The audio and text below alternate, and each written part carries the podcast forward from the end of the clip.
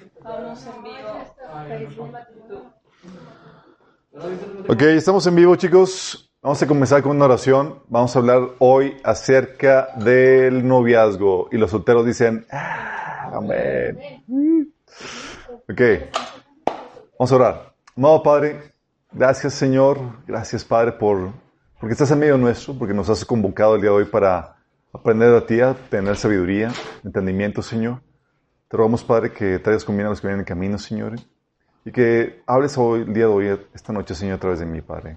Cubre mis deficiencias, que fluya tu palabra con todo entendimiento, con toda sabiduría, Señor, que podamos de aquí salir más sabios, más entendidos, Señor, dispuestos a hacer tu voluntad, Padre. Te lo pedimos. En nombre de Jesús. Amén. Ok, chicos, vamos a hablar del tema del noviazgo.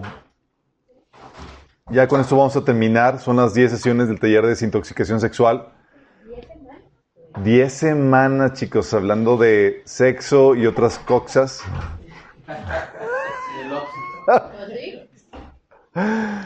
Eh, y vamos a hablar hoy del noviazgo. Es un tema que la Biblia habla nada al respecto. Porque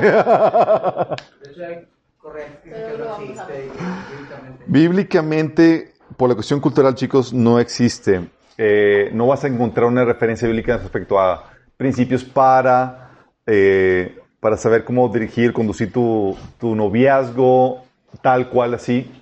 Aunque sabemos todos que todo está normado en esta vida. ¿Se acuerdan? Vimos diálogos que si algo existe, en lo concreto, en lo abstracto, está regulado. Entonces podemos de, de identificar eh, la normativa en base a su contexto, a su diseño y a su propósito. ¿Sale? Pero sí, efectivamente no, no aparece en la Biblia porque en, en los tiempos bíblicos, chicos, eran nada más amigo, te gustaba la chica y no le proponías noviazgo, le proponías matrimonio. Amén. Era muy sencillo, no se complicaban con que, oye, y si nos conocíamos o no, era, sabían que arreglaban las cosas ya dentro del matrimonio. Todo lo que hacían era que se conocían, se agradaban y el novio iba con su papá, con sus padres a pedir a la chica en matrimonio en el hogar. Lo que ahorita sería nuestra pedida de, de, de mano era la boda de, eh, dentro de la terminología judía. Entonces ya a partir de ahí, el joven se iba a la casa de su papá para trabajar. Ahora sí, con la, con la esposa ya, ya eh, amarrada se iban a, preparar el, la casa donde iban a vivir y todos los preparativos económicos. Pero ya sobre algo fijo, asegurado de que la chica ya es mía. Por eso en la Biblia cuando te encuentras que si la chava eh, ya desposada se encontraba que tenía relaciones con otro, aunque fuera virgen, era adulterio porque ya había roto sus pactos, sus lazos matrimoniales. ¿Sale? Aquí no, chicos, aquí somos más rolleros. Entonces aquí es, te gusta la chica y se empieza con la cuestión de, del noviazgo. Y incluso algunos antes empiezan con la relación de, de primero vamos a pretendernos. Y andan de pretensos. Ah, hay sillas allá, eh, eh, Pepe. Um, vamos a ver qué onda con el noviazgo. Antes del noviazgo, chicos, vamos a... Eh, oye, ¿quieres tener novia? Me interesa tener novio, perfecto. Pero antes de eso, debes de tener a la mano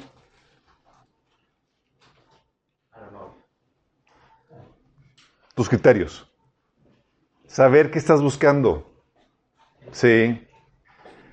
Y ya vimos los criterios la vez pasada de, oye, de acuerdo a la Biblia tiene que ser alguien del sexo opuesto. Nada de pedirme consejerías de que, oye, es que tengo problemas con mi, con mi novio y tú eres chavo. Nada de eso. No damos consejerías de ese tipo. nos ha pasado, sí nos ha pasado. Llega la chica y nos empieza a hablar de sus problemáticas con la, con la novia. Y nos enteramos después de horas y media escuchar todo el caso y entonces, tiene que ser alguien sexo opuesto, habíamos visto, tiene que ser alguien del mismo yugo, alguien de la misma familia espiritual, afín al llamado y al corazón, que tenga un corazón, chicos. No tenga la madurez, pero sí tiene el corazón dispuesto para crecer, para amar al Señor, para avanzar en sus cosas.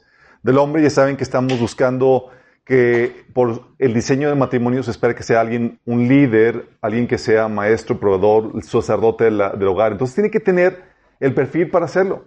Sí, si tienes que estar detrás de él, diciéndole todo, enseñándole todo, pues obviamente dices, ay, las cosas como que no encajan bien. Y la mujer tiene que tener el perfil de ser la ayuda idónea. Sí, hoy, acuérdense que todo este proceso, chicos, es como si fuera un proceso de reclutamiento y tú ya tienes los criterios necesarios para saber qué escoger. Sí. Entonces, oye, si lo que estoy buscando es que sea una ayuda idónea, voy a buscar una persona que vaya acorde a eso. Oye, que me impulse, que me ayude a crecer, que me ayude eh, con, el trabajo que, quiero, que quiero realizar para el Señor, que sea alguien que sume, no que reste. Vimos también que sea alguien que tenga el perfil para ser fiel, una persona fiel sexual y emocionalmente. También que tenga el perfil para que sepa amar de forma incondicional, no que no sea visceral una persona que tenga el perfil para poder tener con ella una unión vitalicia, chicos. Oye, vas a aguantarlo toda la vida. Más vale que sea alguien con el cual tú puedas disfrutar la travesía, no alguien que lo sufras. Y eso es lo que vimos la vez pasada. Y sí, algunos me comentaron, oye, ¿y no debe atraerte físicamente? Sí, es obvio, nada más que no hice el énfasis eso la vez pasada porque estamos considerando que esto es lo que principalmente utiliza la gente. ¿Sí? Y eso es lo único que se enfrascan. Es que me, fascina, no sabes y tal cosa. Y se olvidan de todo lo demás. ¿Sí? Sí, te va a atraer, eh, físicamente. Nada más que debes entender también que a un aspecto con respecto a la atracción física, chicos, es que hay dos cosas de la atracción física. Oh, ¿Dónde estás? Como que debería ser los bosquejos más pequeños. Que... Um, ah, con respecto a la atracción física, debes saber que durante siglos, chicos, muchos matrimonios han sido arreglados y se han casado por otras motivaciones y han salido exitosamente sin considerar el atractivo físico.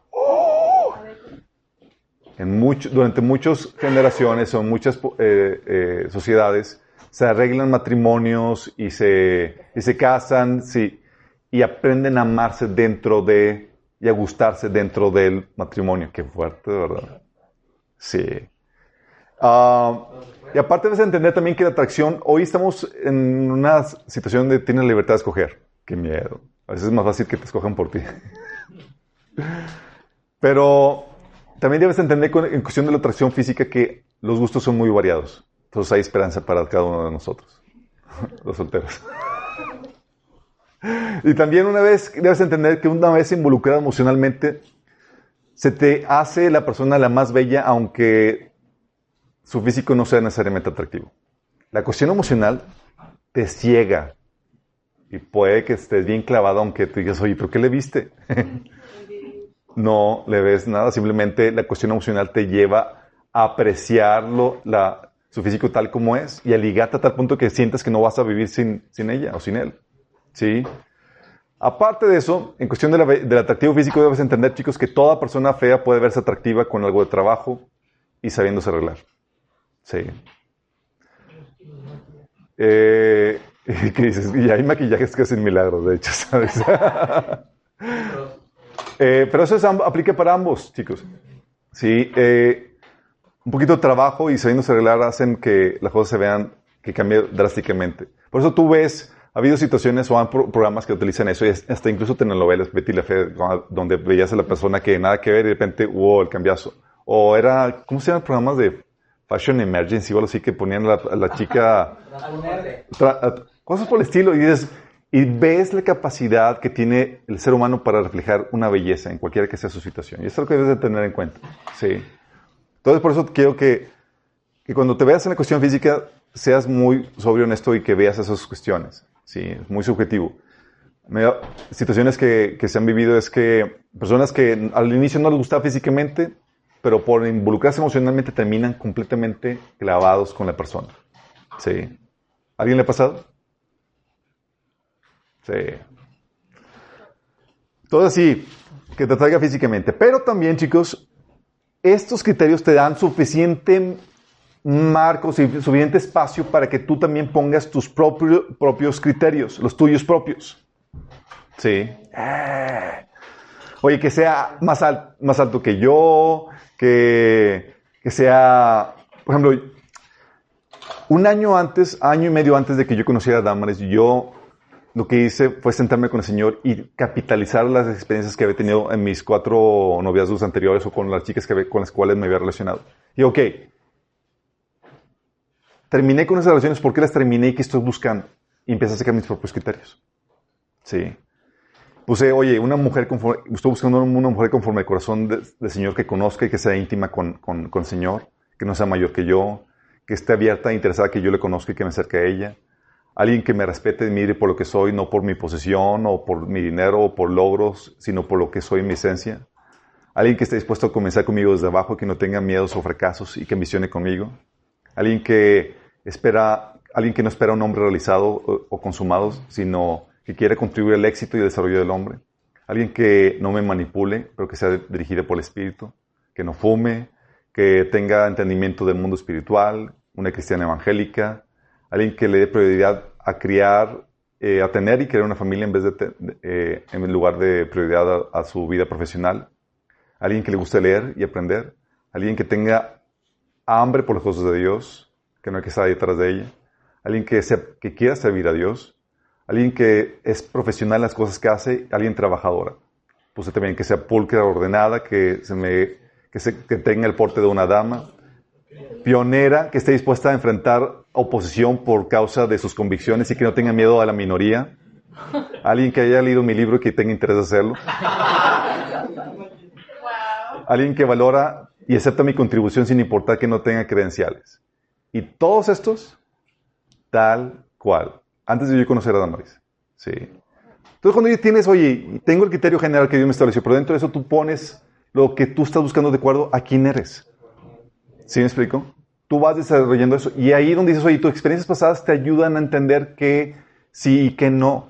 El conocerte te ayuda a saber, ¿sabes qué? No era por ahí, qué fue lo que no es, entonces ya lo tomas como dentro del criterio que, que considerabas. Y eso es muy importante. Asombrosamente, mi esposa había hecho una lista similar. Digo, para... había hecho su propia lista, me refiero. Digo, no similar de qué. Había hecho su propia lista y una vez me la encontré haciendo limpieza de papeles y demás. Lo veo y me escribía por completo, así impresionante. Yo, wow. Yo cuando hiciste esto, ¿cómo lo hice? Ah, no, decía que alguien que, conociera a Dios fuera de, los paradigmas establecidos, alguien que, le gustara leer, o sea, cosas por, que me escribían perfectamente. Ahí tiene, eh, tenemos guardado esas, esas impresiones y esos listados. Pero lo que voy es que tú debes de tener tu criterio personal bien establecido para que puedas encajar con la persona correcta. Si no tienes eso, vas a cometer errores, eh, si no es que Dios te ayuda a la primera, que cosa que sucede, pero es bueno que tengas tu criterio bien establecido en cuanto a eso, que te conozcas bien en cuanto a eso. De hecho, ahí les puse mi listado y puse en paréntesis eh, el nombre de la persona que me llevó a ese criterio. O sea, es que conocí a esta chica y no me agradó eso o no congeniamos por esto y ah, aprendí la lección. Y, lo, y capitalizas la, la experiencia. ¿Vamos? Entonces, dentro de los criterios dices, oye, quiero tener novio, quiero tener novia. Ten en la mano tu criterio, lo que estás buscando. O sea, te vas a lanzar a buscar una relación, pero ni siquiera sabes qué buscas. Pues estamos como que medio perdidos. Y si no sabes lo que buscas, cualquier Cualquier persona encaja. Sí. Ok. Lo otro es que lo ideal es que antes del noviazgo lo anteceda una amistad, chicos. Es lo ideal. Sí, no siempre se podrá. Hay episodios en los que la persona que te interesa tienes la oportunidad ahí única, exclusiva de, de, conocer en un pequeño lapso y sabes que ya no se van a relacionar y que te interesa avanzar en una relación más avanza y te la lanzas a que, oye, me gustaría conocerte. Habrá episodios eh, excepcionales que pueda aplicarse. Pero lo ideal es que comience con una amistad, chicos. Y es aquí donde a veces sobre, sobre espiritualizamos las cosas eh, y queremos saltarnos el proceso natural o normal de pretender o acercarnos a una chica o a un chico. Y es donde, primer consejo, no sobre, sobre espiritualice las cosas. Busca primero acercarte a la persona y desarrollar una relación de amistad. No llegues con ella diciendo, el Señor me dijo que tú vas a ser mi esposa. Se ríen, chicos, pero pasa más de lo que se imaginan. A mi hermana le pasó y yo estaba hecho con eso y luego escuchó otro caso, que otro caso, y amistades mías. Y yo, ¡Oh! ok, si tú lo hiciste, no levantes la mano, pero no lo vuelvas a hacer.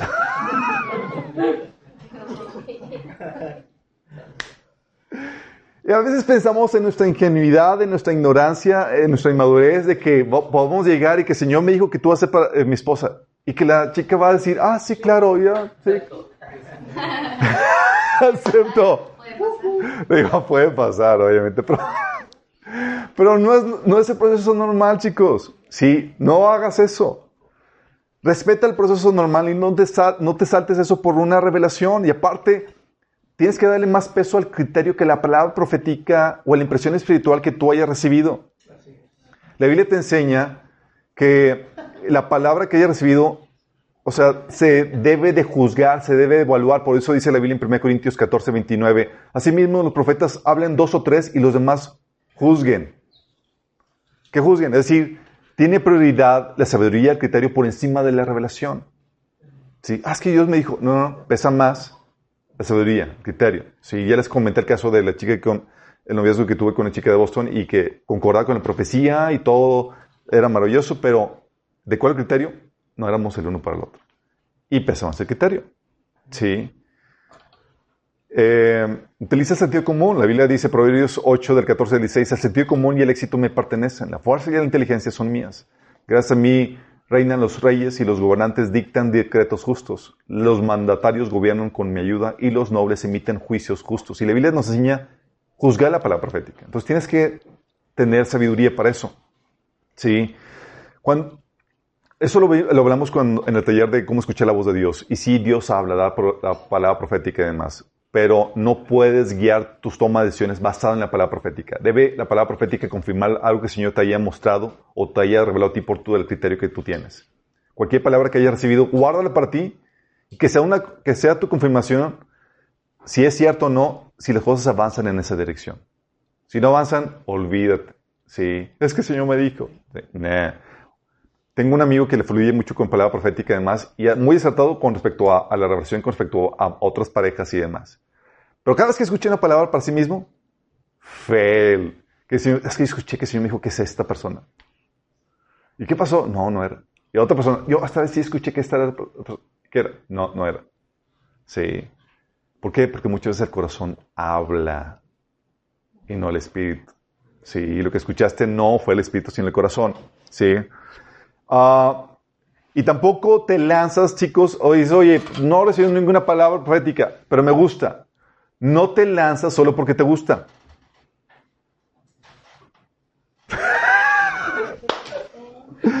no es suficiente criterio que te guste, chicos. Si criterio para pedirle a alguien que sea tu novia o tu novio es que te guste, te falta madurar. Te hace falta ver más. Porque va a haber mucha gente atractiva que vas a tener que dejar pasar en tu vida. Ya sabes que el atractivo no es el único criterio que se toma. Hay muchas cosas más que tienes que tomar. ¿Y cuántas personas no te han llamado atención se te han hecho atractivos? Y vas a tener que dejar pasar. Sí. Entonces, no sobre espiritualiza las cosas. También la amistad te sirve como un primer sondeo, chicos, un primer filtro para ver si es un prospecto viable. Oye, es cristiano, me cae bien, tenemos pasiones similares, se me hace atractivo, congeniamos. Eso lo puedes conocer en la forma de amistad. Eh, es un primer sondeo para indagar si es material matrimoniable. Sí.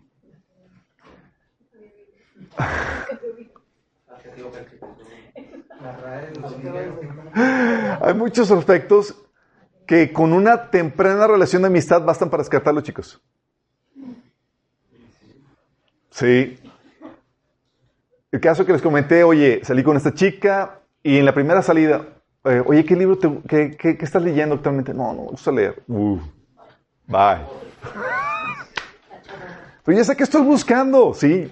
en cambio, oye, llego con mi esposa y digo, en ese entonces mi pretendiente, digo, éramos amigos, ni siquiera pretendiente, y le doy una copia de mi libro y ella fascinada con él estaba, se lo devoró y estaba así impresionada. Y yo, ¡Oh!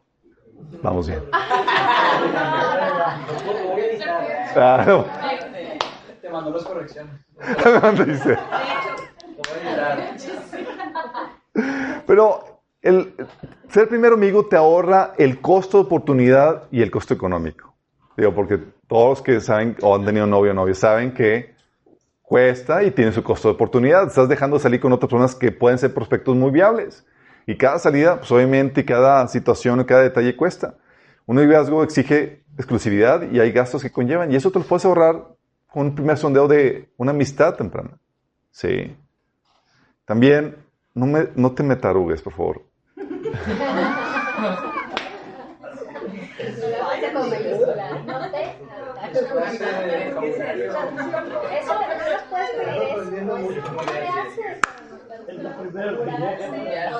No os hagáis.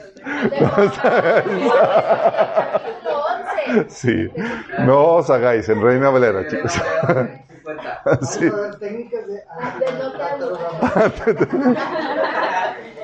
Oye, a lo que voy es que te interesa, hay un chavo, una persona, una chica, un chico que se te hace atractivo y quieres conocerlo. Busca oportunidades para conseguir trabajo, ministerio, salidas con otros jóvenes.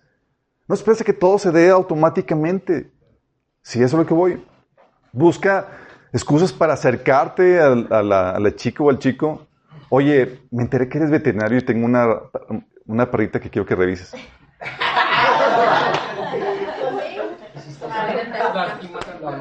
Así como que, perrito, le quiebras la pata al perrito así. Esa parte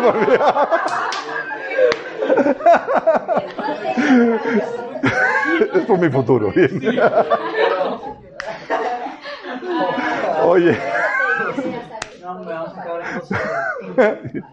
Oye, me enteré que necesitas ayuda con esto, con aquello. Oye, me ayudas a administrar tal persona. Por ejemplo, yo tenía eh, amistades que, tenían, que tenían un grado de madurez y demás, y que se me hacían atractivas y demás, pero aprovechaba la necesidad que tenía con otras personas para administrarlas en sanidad emocional y les invitaba, le invitaba, oye, necesito ayuda. Y como es una chica, no quiero hacerlo juntos. Entonces, eh, ayúdame con esto. Y nos platicábamos, conversábamos en cuanto a cómo íbamos a manejar. Y se propiciaba la oportunidad para poder platicar y, ah, hacer más cosas eh, en ese sentido. Entonces, no, no te duermas en tus laureles. No os hagáis. No te atarugues. Sí. Incluso en un ambiente que, que no sea de grupo, sino solo de dos, Oye, ¿te interesa la chica? Ya se conocieron y más. Hablan, dale una llamada, ¿sí? Hablen por teléfono, chateen, salgan para platicar, no en lugares solitarios, sino públicos, chicos, por favor. ¿Sí? Eh, platiquen de la obra de Dios en sus vidas, lo que ha hecho Dios, lo que está haciendo en sus vidas. Si lo enfocan en Dios y en su obra, chicos, va a ser genial. ¿Sí? Van a poder ver si hay una congenidad espiritual, que eso es prioridad en una relación comparten cosas para su edificación. Oye, enteré tal prédito, enteré tal taller, o tengo tal libro, etcétera, te lo, comparto.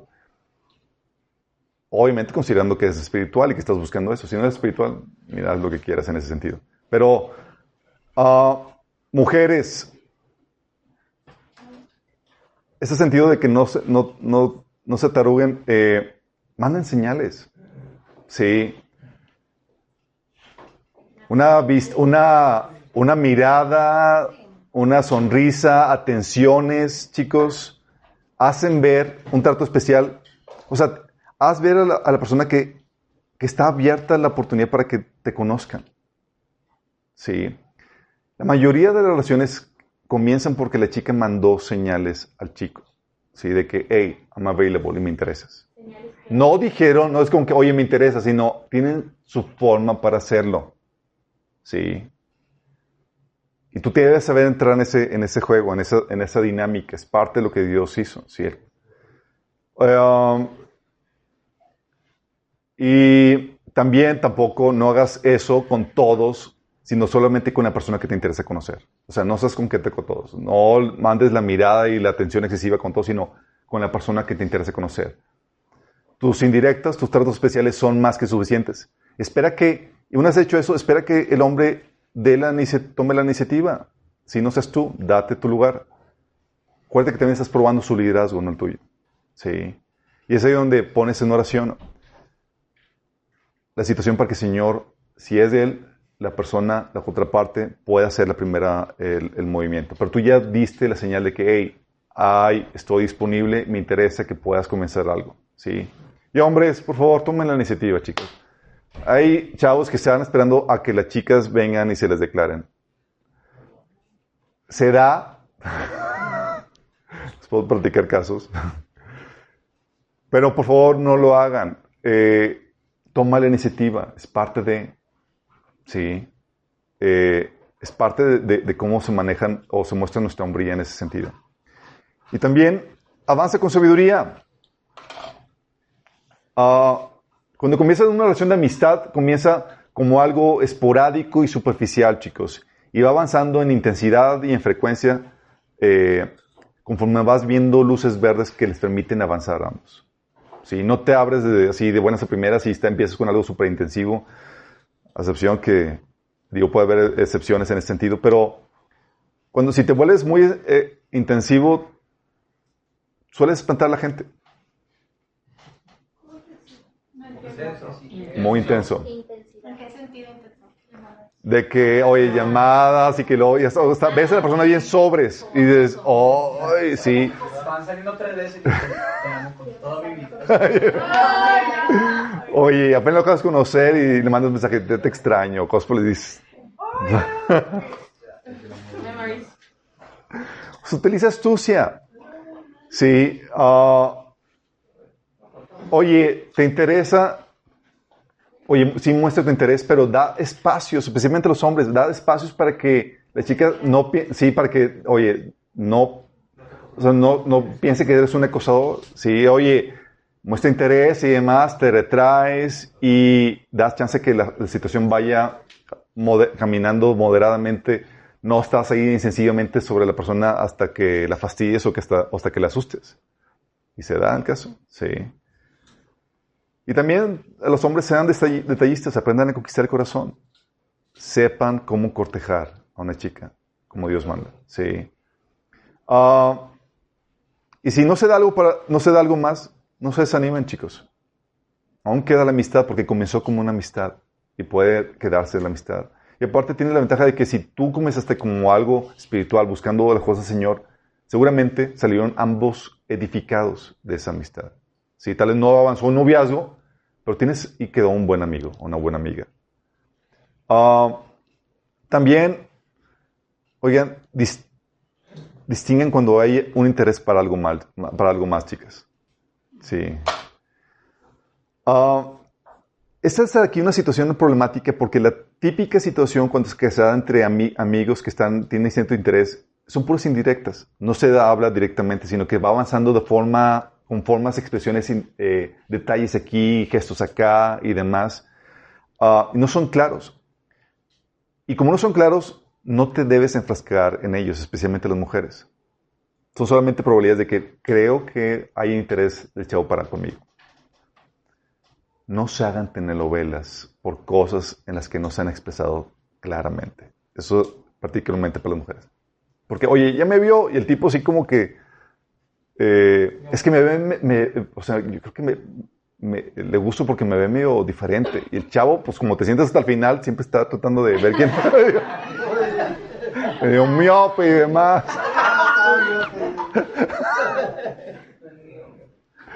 Yo sé de las mujeres, las mujeres están ya luego proyectando y pensando y toda la cosa, y ya está visualizaron el vestido con el que se van a casar y cómo va a ser la pedida de mano y en qué lugar se Suele pasar, chicos, sí.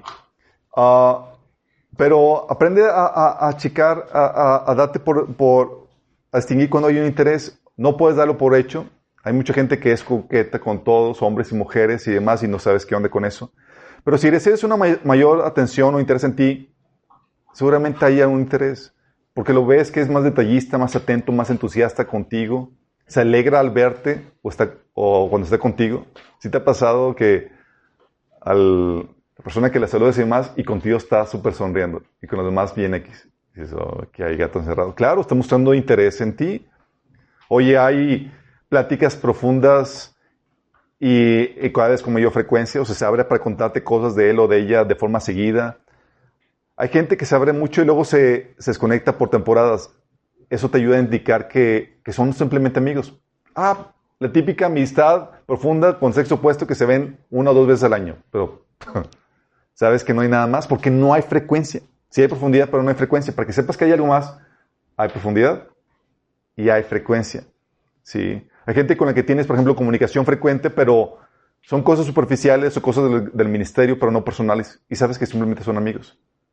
¿sí? Sabes que empieza a haber algo más cuando se empieza a abrir, empieza a buscarte de forma más frecuente. Obviamente esto, como les digo, es algo ambiguo. Puede prestarse confusión. Por ejemplo, algo que mi esposa y yo tenemos de confusión es cuando empezamos a, a, salir ya para ir quedando. Según ella, empezamos a salir de septiembre y según yo empezamos a partir de diciembre.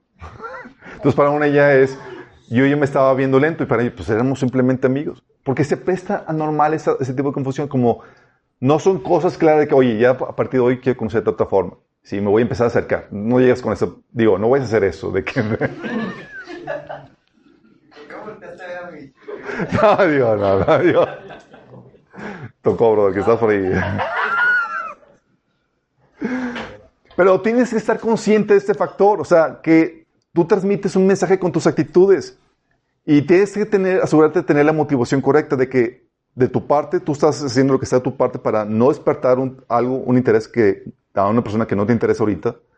Eh, o sea, que no estás mandando un mensaje incorrecto. Y si no te interesa la persona y ves que hay interés, hazlo notar. Envíale un mensaje con la misma forma sutil. Marca tu distancia, muéstrate apático, sáquele la vuelta, eh, sin verte demasiado rudo. Porque si hay muestras, cuando son muestras muy marcadas de descortesía, de intolerancia o de maltrato, chicos, generalmente muestra lo contrario. Casos de chicas, por ejemplo, que, oye, anda clavadísima con el chavo. Y como anda clavada y se lo quiere quitar el corazón, se muestra descortés, se muestra intolerante, empieza como que maltratarlo. Y lo que hacen es que se están exhibiendo de que me interesas. Para el chavo entendido. Chavos que ni siquiera se cuentan, ¿por qué me maltrata? Y este que llega alguien, eh, le gustas. Sí. Mecanismo de defensa. sí, mecanismo de defensa, exactamente. Eh, entonces, se sabia, se astuto en ese sentido. Por otro lado, también tengan cuidado que, porque hay hermosos matrimonios que comenzaron con, eh, que comenzaron venciendo la apatía y la indiferencia. Al principio se caían bien mal, como amigos y demás. Y después, voilà, sí, terminaron casándose y formando matrimonios geniales. Entonces tienes que considerar otras cuestiones. Previo al noviazgo, chicos. ¿Vamos? Entonces tienes que saber cómo bailar la danza del cortejo prenoviazgo, de andar quedando con la chica o con el chico en ese sentido y, tienes que ser bien astuto en ese sentido. ¿Sale? Ok, noviazgo. Ay. Se me olvidó que en esto. Noviazgo, ok. Como les he comentado, este es un concepto nuevo, no se usa en la Biblia, pero eh, podemos acudir a la sabiduría que Dios nos da al respecto, pues como cualquier otra cosa en la creación, está normado por su propósito, su diseño y su contexto. Y muchos de estos puntos van a caer en recomendaciones, chicos, pero se adaptan de acuerdo al contexto de cada persona, ¿ok?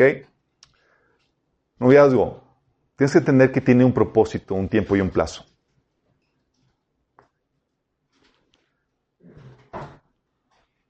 ¿El propósito del noviazgo cuál es, chicos? Conocerse. Conocerse. Más. Conocerse nota, no cambiarse. Porque muchos entran en el noviazgo con plan de que yo lo voy a reformar y lo voy a... No se trata de tal cual así como eres, quiero conocerlo. Sí. Pero la amistad no es para conocerse. Con la amistad conoces a una persona pero hasta cierto nivel. Sabes si es prospecto de novio o no. Pero quieres conocerlo en más detalle. ¿Sí? ¿Qué haces con el noviazgo? Empiezas un noviazgo para conocerlo ya de forma única, donde no vas a salir con nadie más. ¿sí? Y quieres conocerlo a profundidad, donde quieres dar un lapso donde se relacionan ustedes dos en diferentes contextos y situaciones, en el servicio y demás, para saber cómo es la persona tal cual. ¿Vamos? Se conocen más de cerca, sirviendo, conviviendo con otros, etc. El propósito es conocerse, no cambiarse. Y es donde empiezas a indagar, estás en, en modo de reclutamiento. No das tu corazón, estás sondeando el terreno. ¿Sí? Y eso le quita mucho de lo romántico a muchas personas que yo ya quiero dar mi corazón y desvivirme por la chica. No, no, no. Es algo más escueto en el sentido es, tú no te desbordas con todas las emociones, sino hasta que ves que es un terreno seguro. Estamos saliendo, estamos conociéndonos. Sí, muestras detalles románticos, te gusta la chica, te gusta el chico, son, muestran sus detalles, pero estás todavía guardando tu corazón. Estás evaluando, oye, ¿cómo está su condición espiritual? ¿Qué grado de madurez tiene la persona? ¿Tiene sus heridas sanas? Es ahí donde se dan la oportunidad de platicar a profundidad cuál es su contexto. Oye, ¿cómo fue? Y, los que tomaron el día de sanidad ya saben las preguntas. Oye, ¿cómo fue tu relación con tu papá? sí. Eh, oye, ¿te interesa crecer y avanzar, le interesa crecer y avanzar en, madurez en el Señor? ¿Cómo son sus relaciones con otras personas o con su familia?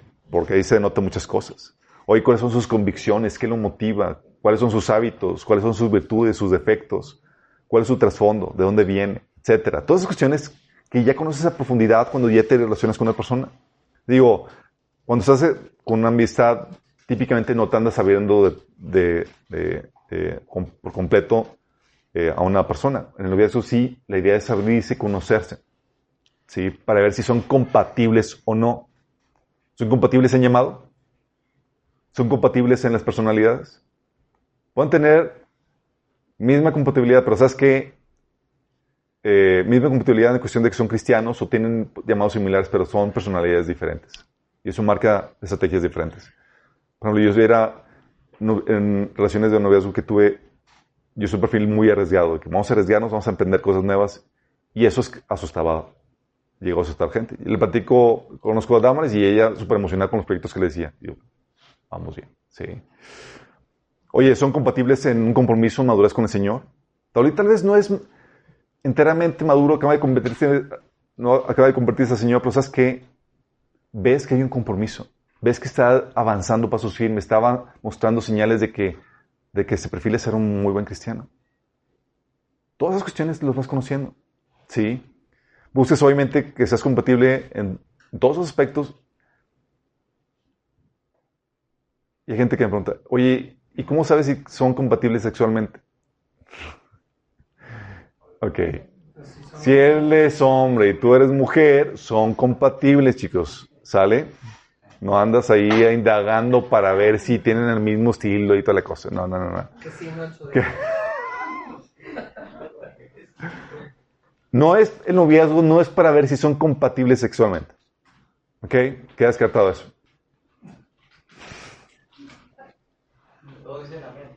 Todos dicen amén. Ah, si es para determinar si es o no la persona con la que... El noviazgo es para determinar si es o no la persona con la que te quieres casar, en pocas palabras, chicos.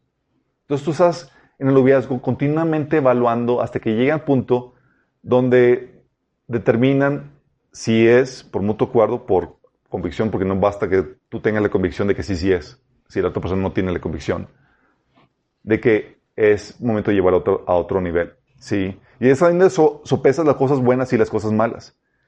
Y determinas si las diferencias son irreconciliables o negociables. Porque hay diferencias, va a haber diferencias, pero hay diferencias que son negociables y dices que esto sí puedo hacer, pero hay cosas que, que no. ¿Sí? Y la idea es que no abras tu corazón por completo, sino hasta que ambos estén convencidos de que son el uno para el otro y que quieren llevar el noviazgo al siguiente nivel, que es el matrimonio. ¿Sí? no entregas, llevas tu corazón por completo, sino porque ya son mis novios. ¿sí? Estás en proceso de evaluación. Hasta que, ¿sabes que Ya te convenciste, ya la evaluaste, ya está, sí, te gusta, pero aún así lo resguardas porque la otra persona también tiene que estar convencido de que tú eres la persona correcta para él. Y una vez convencidos tienen que ya pasar al siguiente nivel, que es el compromiso. Sí, porque no basta que estés tú convencido solamente. Y si estás convencido, el siguiente paso es el matrimonio. ¿sí? el comprometerse en el, en el matrimonio, pedir la mano, etc. Tiempo, chicos, ¿qué tiempo creen que consideran apropiado para, para el noviazgo? 15 días. 15 días. Un año. Un año. 10, lo que tenga que tardar. 10 años, 15 años. No. No más de tres. Tres. 3. Puede ser Cinco. Pues la iglesia lleva dos años. Ok, pero tiempo. Vamos a ver. Pero, pero, primero, ¿cuál es la edad mínima para tener novio? novio? 18. ¿18? Cuando ya tengas. Cuando tengas- puedas valer por ti mismo. ¿Cuándo puedes valer por ti mismo? No, y cuando Cuando tengas la resulta ya serás a los Cuando- lo-. Cuando tengas la solvencia para. No lo sé. No lo saben. Ok, tienes que estar en el... Mientras la puedas mantener ampellada. Noviazgo, chicos, tiene que ser en edad casadera. Edad casadera, es decir, edad en la que te puedes, si para, si, así es, material matrimonial. Tienes que, en la edad que te puedes dedicar a tu familia sin interrumpir algún otro proceso. Es decir, si acaso, si acaso, sabes que, si llegan a meter la pata y demás, pueden dedicarse, porque tienen la edad suficiente, al matrimonio. Sí. Eh, eso implica personas que están desde carrera, sí, ya están próximas a graduarse y demás, ya son cuatro años nomás de carrera y demás. Eh, se pasa de volada, chicos. Es en serio.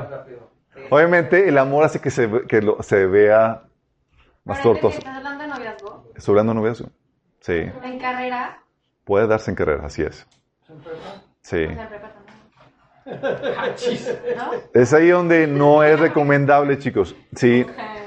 Eh, por ejemplo, un adolescente no tiene, a mi punto personal, no tiene asunto teniendo novio o novia, y mucho menos un niño.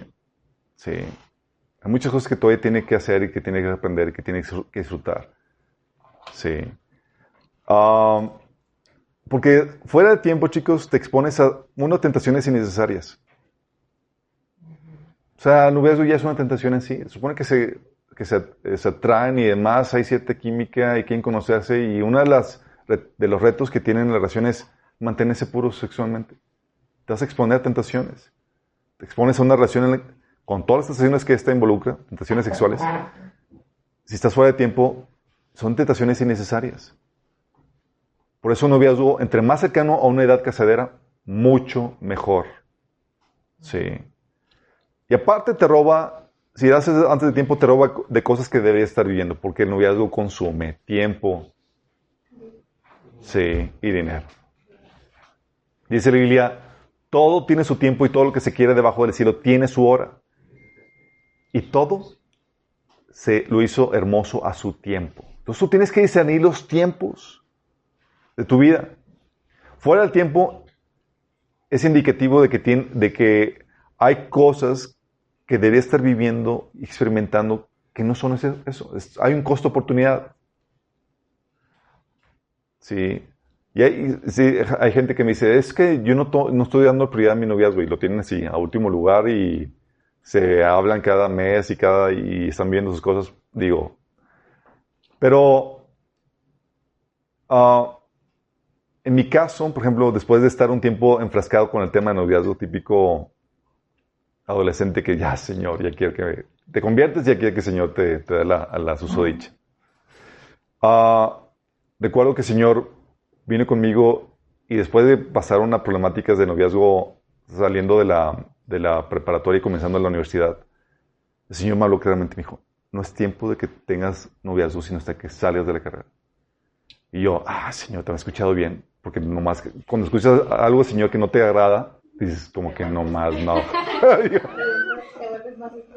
Te vuelves así como que, oh sí, Señor, dos, tres, cuatro confirmaciones. Y en eso mi papá habla conmigo y me dice, no quiero que tengas novio sino hasta que termine la, novia hasta que termine la carrera yo.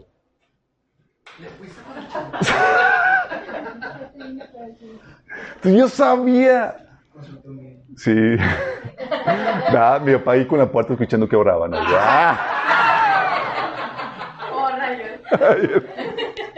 No, yo, yo, yo oro, con la, yo oro, oro en la mente para evitar ese tipo de situaciones. Pero, eh, pero muchas veces quise tener novia, pero sabía que no al tiempo y tuve que dejar pasar oportunidades.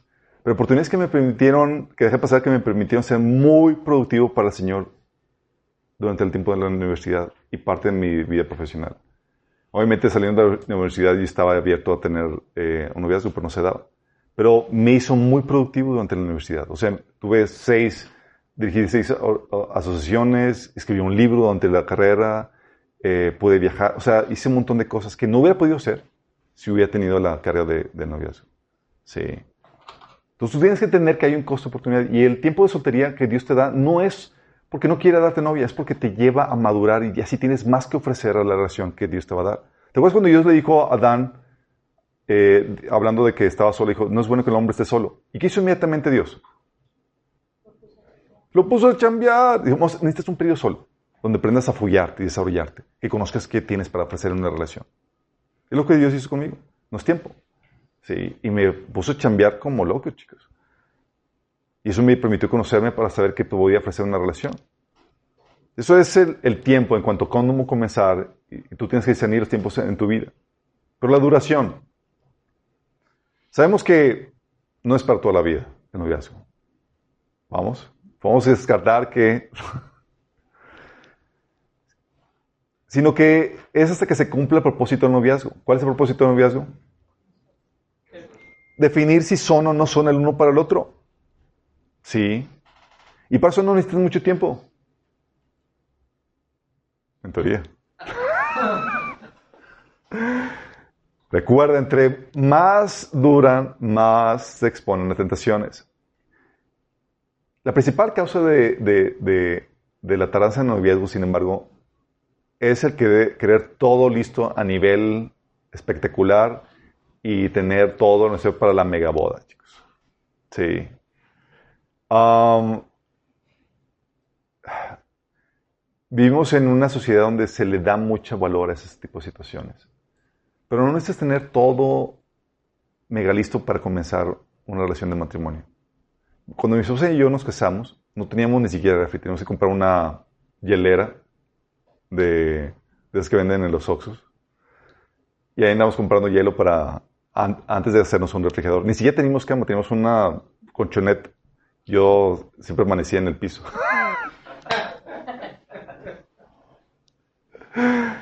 Eh, ni siquiera teníamos cama, imagínate. Sí, pero nos aventamos porque sabíamos que teníamos el tiempo y que queríamos hacerlo lo más corto posible.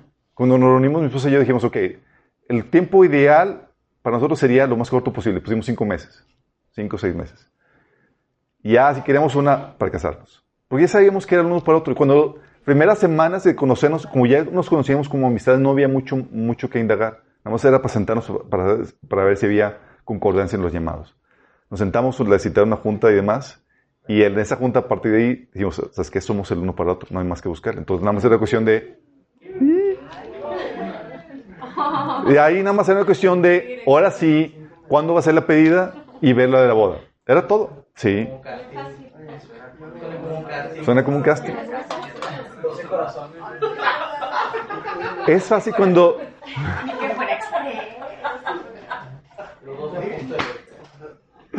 Pero lo que voy es que no tienes que ser, no tiene que ser tan complicado este asunto.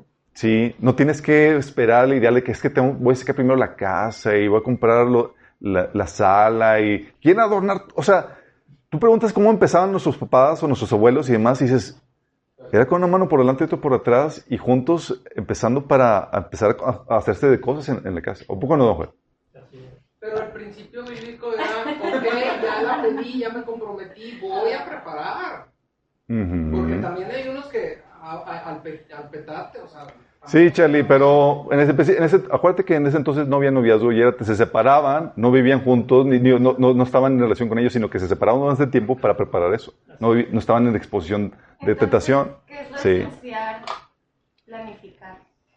O sea, nada más de que Es que ya, es que ya hay un acuerdo entre los dos. Ahí tiene que llegar un acuerdo entre los dos, pero eso te lo digo para que no, para que considere la versión simplista. Oye, en vez de una mega boda, ¿sabes qué? Puede ser un brindis. A veces la gente se agobia con algo espectacular acá por, por la presión social o las expectativas que tienen.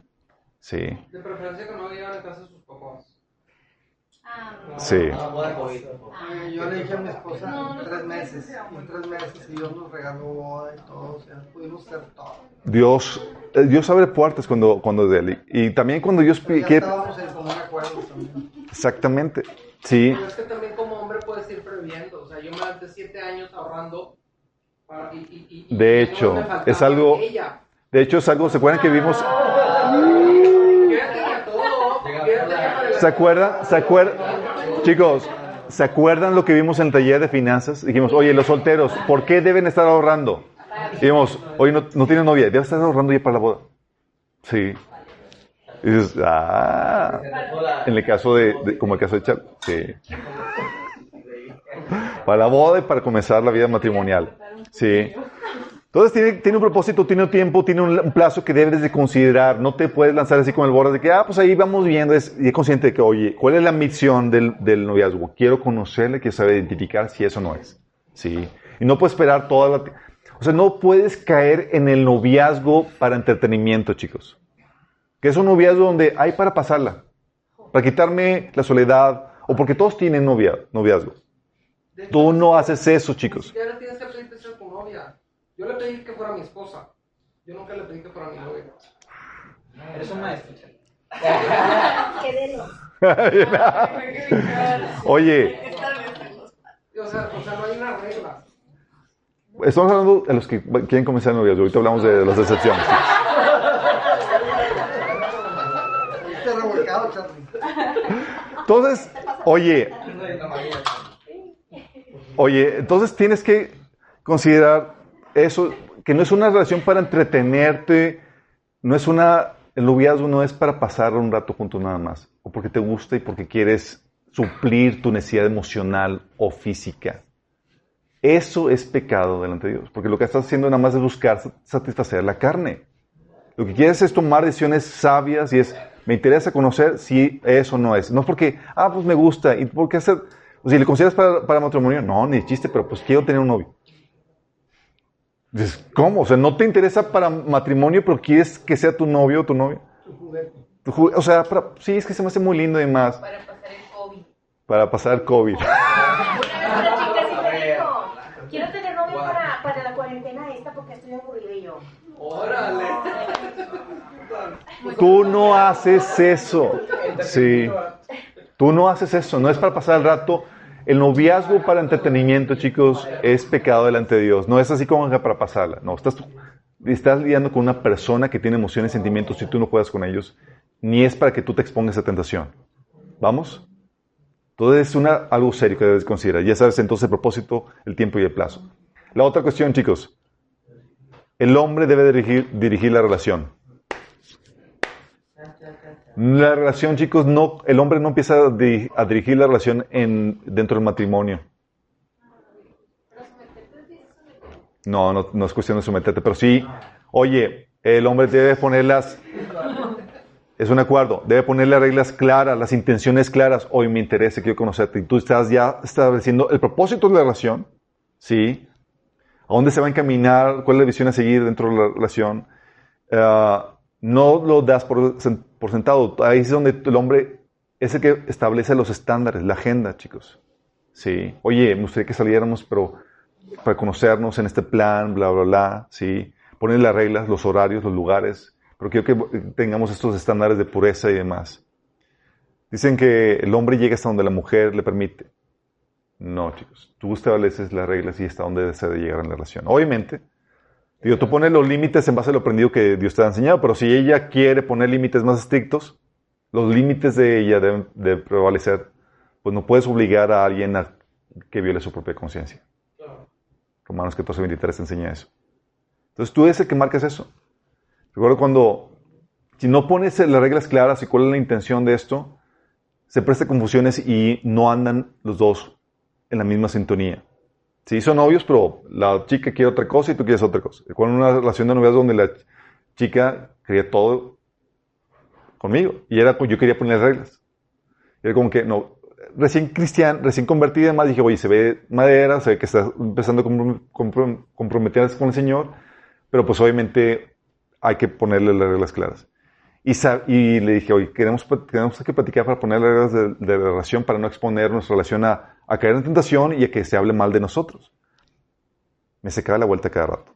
Sabía que no quería tener ese tipo de pláticas. Pero tuve que entrar a la relación, tuve que poner las reglas claras en eso. A tal punto que yo le dije, tanta vuelta que me acercaba, dije, ok, no quieres platicar conmigo, yo voy a poner reglas y voy a seguirlas. Y si tú ves que un comportamiento diferente o algo que, te extrañe, ya sabes que, por qué es. Sí, ya se accedió y pudimos poner la plática clara en cuanto a ese sentido. Porque si no ponen las reglas claras, chicos, se van a exponer a muchas situaciones, tentaciones y demás cosas que pueden dañar la relación y puede afectar su testimonio con el Señor.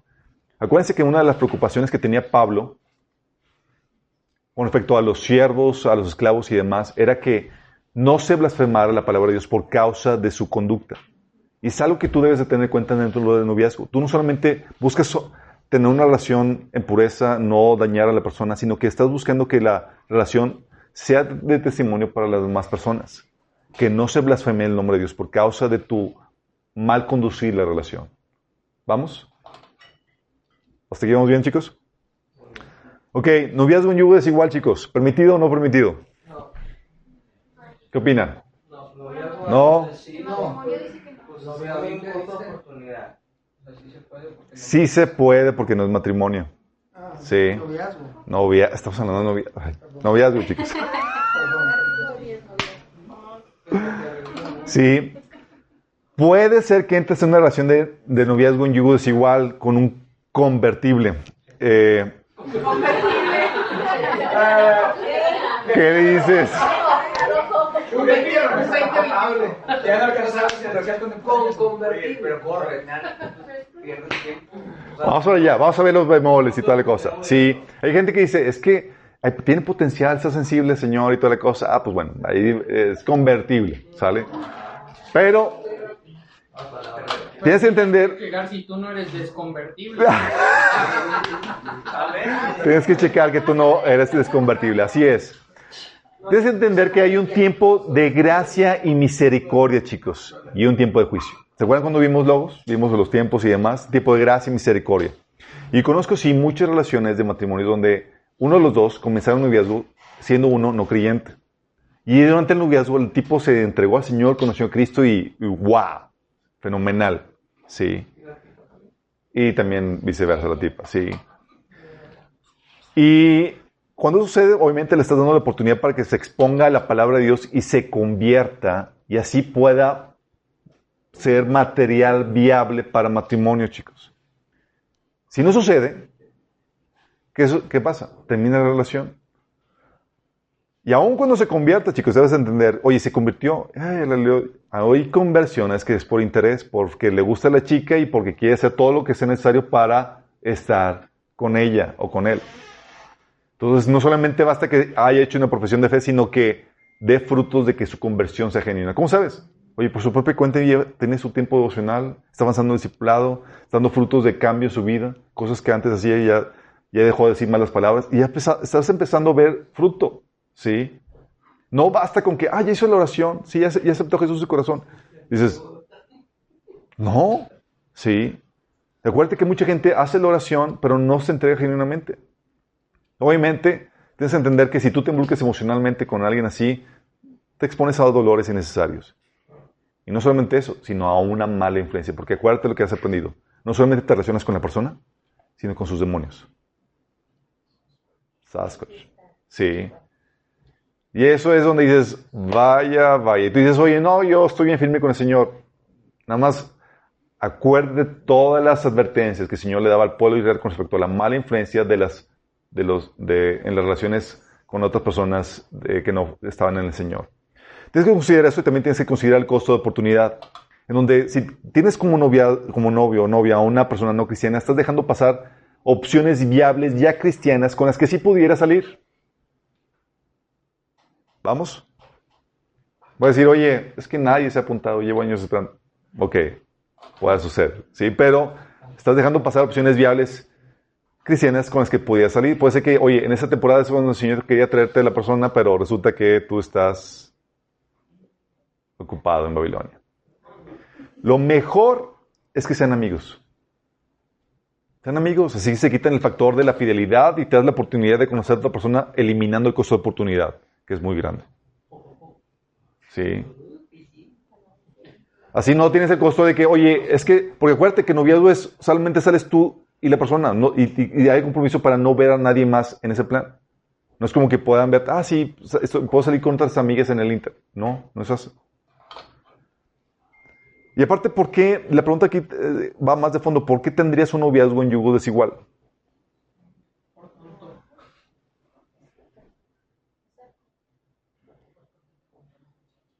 ¿Por mera atracción física? No, pues a lo mejor le diste algo. Al- algo interesante de su corazón y te ves noble, carácter y demás. Y dice, solamente le falta que sea cristiana. Sí, como tantos hay. y ¿Sí les ha tocado? Sí, a mí también me ha tocado. Sí. De hecho, una vez le iba a proponer a una chica que, eh, no cristiana porque tenía todas las cualidades que fuera mi novia, pero el Señor me resguardó. Así de esas que estás tentado y... Ah, ok, ya, pasó. Ah, pero Y te aparece chela. Pero es ahí donde dice, oye, ¿te interesa o no el consejo de Dios, la sabiduría de Dios al respecto? El Señor te enseña no unirte en yugo desigual con los incrédulos.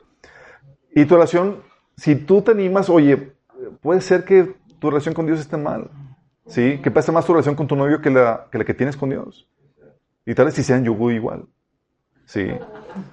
O simplemente no has aprendido a satisfacer las- tus necesidades emocionales de forma correcta. Lo estás usando a un comodín que es tu novio.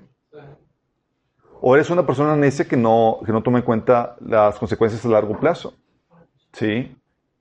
Concedido, chicos. Acuérdense que hay relaciones de noviazgo que comienzan, sí, pero da un tiempo de gracia. Y estén conscientes de que no hay señales de fruto. Bye, bye. Sí. Y hay gente que me dice, oye, pero hay matrimonios en yugos igual que han funcionado. ¿Sí les ha tocado, chicos? ¿Conocer? Concedido. Hay casos de matrimonio armoniosos en los que el cónyuge no creyente se convierte eventualmente. Sí, pero son las excepciones. Y tú puedes decir, oye, quiero comer, correr ese riesgo. Adelante. Al final de cuentas, el riesgo lo corres tú. Solo considera permanecer en una relación en la que tienes altas probabilidades de que no se dé como tú piensas. Y que la persona nunca se convierta o empeore. O que tú te conviertas a él. Sí. Es un riesgo que tú vas a tener que correr. Dios te da, te da instrucciones claras para evitarte dolores de cabeza. Hay gente que se arriesga y le va bien. Son contados, son los menos. Sí. Entonces tienes que estar consciente de, de ese factor en cuanto al yugo desigual. El otro asunto es, oye, busca la pureza sexual en el noviazgo. Es una de las principales tentaciones en, en relación de noviazgo. Acuérdate las palabras de Pedro, digo, de Pablo en 1 Tesalonicenses 4, del 3 al 7, que dice, la voluntad de Dios es que sean santificados y que se aparten de la inmoralidad sexual. Que cada uno aprenda a controlar su propio cuerpo de una manera santa y honrosa, sin dejarse llevar por los malos deseos como hacen los paganos que no conocen a Dios. Y que nadie perjudique a su hermano ni se aproveche de él en este asunto. Fíjate la advertencia. Que no te aproveches ni perjudiques al hermano en este asunto. Sí. Oye, pues la tentación y toda la cosa, tú estás perjudicando a tu hermano, cuidado. Porque dice, el Señor castiga todo esto como ya lo hemos dicho y advertido. Dios no nos llamó a la impureza, sino a la santidad. Entonces, hay cuatro reglas básicas en cuanto a cómo mantenerte la pureza sexual en este noviazgo, chicos. Primera regla es no cometan fornicación. Sí. Recuerda que fornicación no solamente es el coito, sino también el faje, como habíamos comentado en las sesiones anteriores. Ezequiel 23, 3 habla acerca de, de la caricia de los pechos considerado como fornicación. Recuerda también todos los riesgos que conlleva la relación sexual, chicos. Contaminación espiritual, enfermedades venéreas, embarazos no deseados, etc. Sí. Y si te involucras sexualmente, no solamente deshonras a Dios y a tu, a tu novia o tu novio, sino que tu sesgo, el sesgo de tu juicio, donde tú estás eh, buscando evaluar si es la persona correcta o no, como ya te involucraste física y emocionalmente, chicos, por ligarte emocional y físicamente, sesgo de tu, tu juicio ya te atontó. Si ya estás atontado con, el, con la cuestión sexual, que tiene el efecto, que, eh, ese efecto deseado dentro del matrimonio. Sí, que te atonta un poquito para que puedas permanecer en una relación de forma vitalicia. Porque Pero una vez en noviazgo es peligroso porque ya no tienes los ojos abiertos para saber si eso no es. Ya estás involucrado y hay una adicción hacia la persona de forma sexual. No solamente eso, sino que pierdes el enfoque o el propósito del noviazgo. Ya no es escoger a la persona correcta, sino ahora se ha convertido en gozar placer sexual o emocional de forma ilegítima. ¿Vamos? La segunda regla es, no estimules sexualmente a tu pareja. No abras la caja de Pandora. Ya se acuerdan lo que hemos visto las reglas para parar o, restringir la, la excitación sexual que, que- que el Señor establecía, que oye, no vestimenta apropiada. Oye, le traes a tu novio además y luego te vistes provocativamente y van a estar sentarse juntos en tal viaje y demás. Sí. Oye, ya, no faje, no besos pasionales que lleven a la excitación, no pláticas sexosas, nada de mandarse desnudos o algo, cosas por el estilo. Y lo que aplique, es decir, si algo lo lleva a la excitación o la lleva a la excitación, páralo. Sí. Dices, oye, hay personas que tienen zonas erógenas, zonas que llevan la excitación de formas muy raras. Sí, hay gente que, oye, si me acaricia la cabeza me, me, me lleva. Sí, órale. Sí, qué rollo. Hay de todo tipo. Sí. Tienes que estar consciente de eso. La regla 3, no haga nada que lo lleve a hacer mal testimonio en su relación. Tú te digas, oye, no hacemos nada malo, pero me fui a quedar en la casa de, de- de mi novio. No había nadie. Cada quien en cuartos separados. Genial, no pecaste, no tuvieron relaciones y fueron se portaron muy bien cristianamente, pero nadie sabe que no hicieron nada. Y a los ojos de todos los demás, da muy mal testimonio. Nada de quedarse solos en el DEPA, no se fíen, o sea, ten una de confianza de, en- de tu carne. Nada de quedarse platicar solos en el carro en lugares sin gente. Si vamos al despoblado en el carro, vamos a, sí, no se expongan. Y la regla 4 en cuanto a esto, chicos, tampoco se vuelvan ensimismados. No se enfoquen en el uno y en el otro, sino en la amistad y en el servicio que pueden tener, co- cosas que pueden hacer y servir juntos en el Señor. La idea no es que se desconecten de toda la, de toda la humanidad y de todas las relaciones para enfocarse y enfrascarse en ustedes mismos, cosa que muchas veces sucede. La idea es que se conozcan en diferentes escenarios, que sepas cómo se relaciona la persona con los jóvenes, en el trabajo, aquí y allá, y lo puedas ver en su ambiente, no que lo saque de su ambiente para que se enfrasque en ti. ¿Vamos? Y para eso tienes que entender que la relación de noviazgo sí es de ex- de exclusividad, pero no de propiedad. Si estás comprometido a no salir con nadie más, ni pretender a nadie más, no hay con que si se pueden varios novios o novias al mismo tiempo, olvídate de eso, chicos. En los noviazgos sí, sí se están construyendo un tiempo en el que han acordado no salir con nadie más para conocerse.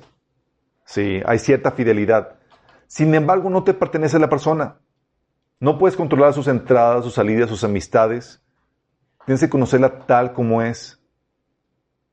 ¿Vamos entendiendo? No es definitivo. Así es, no es definitivo tampoco. Y ahí es donde negocias, no impones, no manipulas. Dices, oye, no quiero que la veas o salgas con aquellos. No, no controlas a la persona. No tienes el derecho de controlar a la persona en ese sentido. Tú puedes decirle, expresarlo, dices, es que me incomoda que sigas viendo tal chica o tal chico, etcétera. Pero no puedes tratar de imponer tu voluntad o controlar a la persona.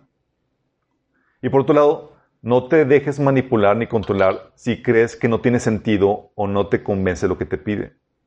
Al menos que sea algo irrelevante para ti que pueda ceder, obviamente. Pero no se trata que caiga en ese tipo de relaciones de, manipula- de manipulación ni que se dejen manipular. Si tienes un vacío emocional que no se esté satisfaciendo en Dios, vas a querer manipular, vas a querer controlar a la persona y vas a terminar siendo posesivo. ¿Por qué? Porque la persona te está utilizando o estás utilizando a la persona para satisfacer un deseo, una, eh, tu hambre emocional. ¿Y qué sucede? Como tú tienes un, un hambre emocional y un ideal de cómo se va a satisfacer esa hambre emocional, tú tratas de manipular a la persona para que encaje en tu hueco en forma de cuadrito y tratas de hacer a la persona en la forma de cuadrito. Si lo tuyo es un triángulo, lo quieres manipular, aunque es un círculo de la persona, lo quieres hacer un triángulo para que quepa en tu hueco forma de triángulo. Porque la verdad es que no te importa, no te importa ni siquiera la persona. Te interesa tu necesidad emocional y que te la satisfaga. ¿Y qué haces? Tratas de manipularlo. Y es donde caes en las relaciones tóxicas. Donde se usan, se usan mutuamente para satisfacerse emocional, incluso sexualmente.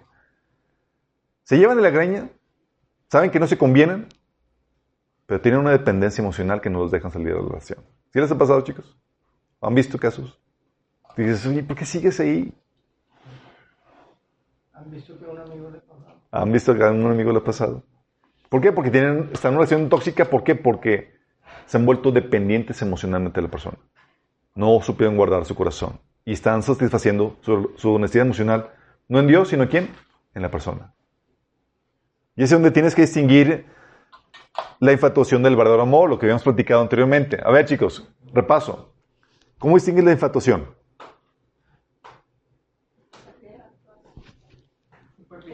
Es pasajera, obsesiva, es egoísta, exactamente, es egoísta. Se enfoca en las necesidades de uno y no considera las, las del otro. Te utiliza para satisfacer las necesidades emocionales y o sexuales.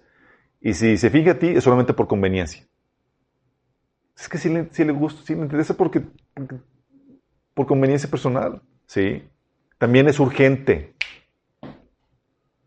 El único aspecto importante es esa necesidad y la satisfacción urgente de esa unión. Es que no puedes vivir sin esa persona. Sientes que no puedes vivir por, sin alguien es porque ya caíste en ese tipo de infatuación. Es manipulador. Trata de hacerte la forma de ella o él eh, que él necesite para suplir sus necesidades emocionales. También deshonra, por, porque te trata como objeto sexual o emocional. No vale la pena la espera, no vale la pena el compromiso. También te expone peligro, a embarazos, a enfermedades, abandono, a pecado. No le interesa mantenerte en santidad. También es irresponsable, no ofrece garantías, no responde ante las consecuencias, no hay pacto matrimonial. Quiere satisfacer sus necesidades sin la responsabilidad que eso conlleva. También es visceral. Es una re relación basada en emociones o en el sexo, no en la decisión de amar. Por lo mismo también es volátil. Fluctúa conforme cambian las emociones. No hay fundamento seguro basado en la decisión. Ah, es que ya no te quiero. Y también es tonto. Como se enfoca en la satisfacción inmediata, no considera las consecuencias a largo plazo y toma decisiones. Es donde dices, ¿cómo puedes estar enamorado de tal persona? Estás enamorado, pues es que no te conviene, pero sigues ahí. Es infatuación. Y también es huraño. ¿Cómo que huraño, chicos? Te isla. Te aísla. Te lleva a aislarte de las demás personas. Y es superficial. Su prioridad son lo que, es lo que ves, lo que tienes, la vanagloria de esta vida. El amor verdadero es muy diferente, chicos. Es producto de una plenitud y una llenura y una madurez que tú debes de tener. Si no hay eso, vas a caer inevitablemente en la infatuación. Como hay una, el amor madurez es, es el producto de una plenitud, de una llenura. Es decir, estás satisfecho, puedes entonces tomar decisiones sabias. Ya no dejas que las pasiones o que las emociones controlen tu toma de decisión. Bien difícil. En ese sentido es maduro. No busca suplir sus necesidades emocionales con la otra persona. Al contrario, su enfoque es bendecirla. Su enfoque es su bienestar. Guarda su corazón, no lo entrega a la primera, sino que va abriendo conforme va viendo que el terreno es seguro que es la, la persona correcta. Sí, hasta que llega el sí acepto. Es sabio. No toma decisiones precipitadas basadas solo en emociones o cosas superficiales, sino que considera otros aspectos como el carácter, los tiempos, la compatibilidad, las consecuencias a largo plazo, etc. Es paciente, espera los tiempos correctos para hacer cada cosa como debe ser. También protege, no expone el bienestar de otra persona, bendice. La relación bendice a otras personas por medio de su servicio. Y también es responsable. Sabe que no hay privilegios sin responsabilidades y no tiene miedo a tomarlas y comprometerse porque realmente está amando genuinamente. Y es donde llega un pro, te llegan preguntas, llegan preguntas de diagnóstico. En tu relación de noviazgo, ¿tu relación con Dios está mejorando o empeorando?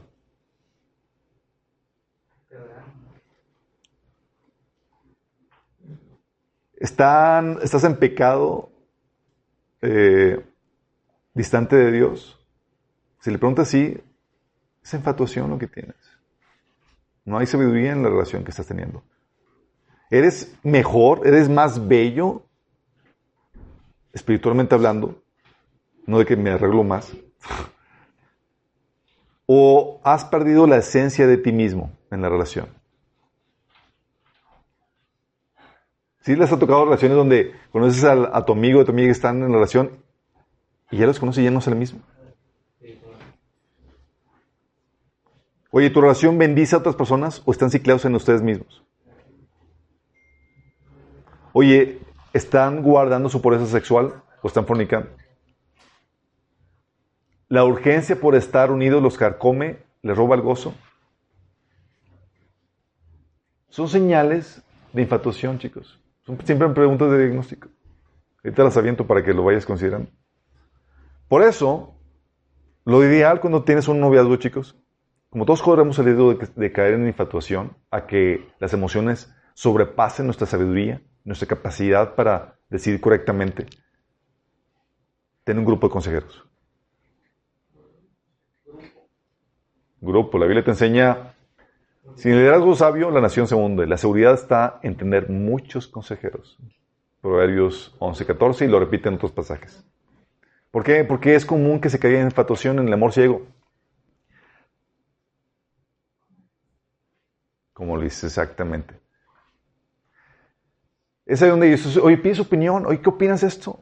A veces es donde pierdes ya la objetividad porque las emociones gritan más fuerte que la, que la mente, chicos. ¿Qué les ha pasado? Y luego más porque ya estás involucrado emocionalmente y tú quieres que sí sea. Entonces, de forma inconsciente, obvias los errores y los defectos y ves solamente las cosas que te agradan. Sí. Y es donde necesitas la opinión de gente que ve las cosas desde afuera y gente que te ama, que busque tu bienestar. Típicamente son los papás los que entran en este caso. Sí, yo recuerdo cuando estaba infatuado con una chica, que le pide que fue mi novia, y, y mi papá dijo, me vio y se puso, se puso histérico. Mi papá es de que haz lo que tú quieras, es de ese de tipo de actitud. Cuando vio, dijo, termina esa relación. Sí. No le, no, porque estaba preocupado por, por mi visión y mi mamá también. Sí. Los papás, si tienes papás dentro de lo normal que te aman, eh, ellos típicamente van a fungir como consejeros. Y vale, te vale bien escuchar su sabiduría en ese sentido.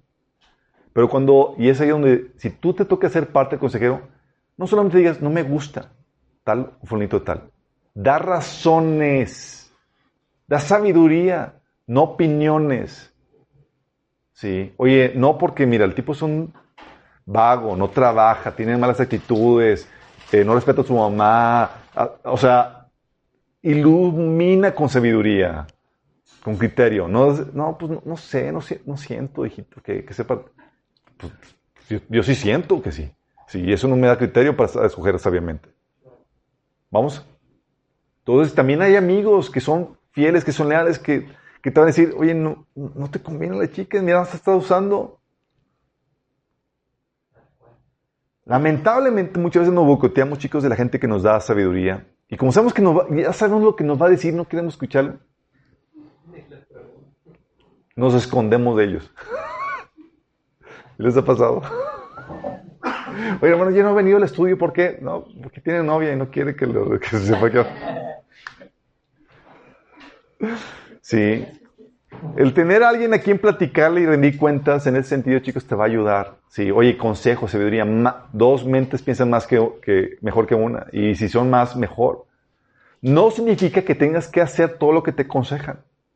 Pero si, te, si estás buscando hacer la voluntad de Dios, tú vas a tener un corazón abierto a escuchar la sabiduría que escuchas de las, de, de- de- en boca de otras personas. Y eso te va a salvar de tomar malas decisiones. ¿Sí? ¿Qué te lleva a tomar malas decisiones? Típicamente hay varias. Uno es miedo a estar solo. Mira, no necesitas un hombre o una mujer para que te complemente. ¿Sí?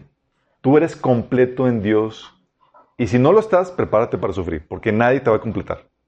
No es como que estoy buscando tu media naranja. Tu media naranja es el Señor. ¿Sí? Y debes estar completo en Él para que puedas dar, porque el matrimonio es puro dar. Nada que te van a, nada de- de enfocarte en recibir. Y aparte, fíjate, las personas más atractivas son las que tienen ese toque de independencia emocional. Que son completas en el Señor. No son needy. Sí. También lo que nos lleva a tomar malas decisiones hay gente que se, se abalance con el primero que, que- ven porque están buscando esa- suplir esa necesidad, tienen miedo de estar solos, están dependientes, necesitados emocionalmente. Lo otro que lleva a tomar malas decisiones es esperar el, el ideal perfecto que realmente no existe. Sí. Como dicen, ni tanto que queme el santo, ni tanto que no lo alumbre. Hay gente que deja pasar opciones porque busca a alguien que cumpla todos sus ideales sin ceder o negociar nada. Ven a la- al chavo chambeador, que ama al Señor y tal cosa, pero no es que yo estoy buscando un hombre de negocios que esté aquí, que tenga, etcétera, etcétera. Sí, por ponerte un ejemplo. Eh, y conozco relaciones en las que sí, oye, el chavo ganaba bien, pero ella estaba esperando, su, dentro de su criterio, estaba no negociable, era un asunto de, que tuviera un cierto estatus nivel económico. Sí. Ah, y pueda darse. Pero tienes que saber que hay veces que vas a tener que negociar dentro de tu lista de criterios personales, saber que sí, que no. Porque existe la posibilidad de que, oye, que lo que tengas, o lo que tengas enfrente, sea lo, lo mejor que se te va a presentar. Y conozco relaciones y conozco personas que se han lamentado porque dejaron pasar muy buenas opciones para terminar con lo peorcito. También lo que lleva a tomar malas decisiones es la infatuación. Sí, el liga emocional sexual que te llega, o te digo, que te siga la cruda realidad que tienes enfrente tuya. También la ignorancia a los criterios divinos. Oye, que Dios dice que debes, que debes de buscar en la pareja. Ya sabes tú.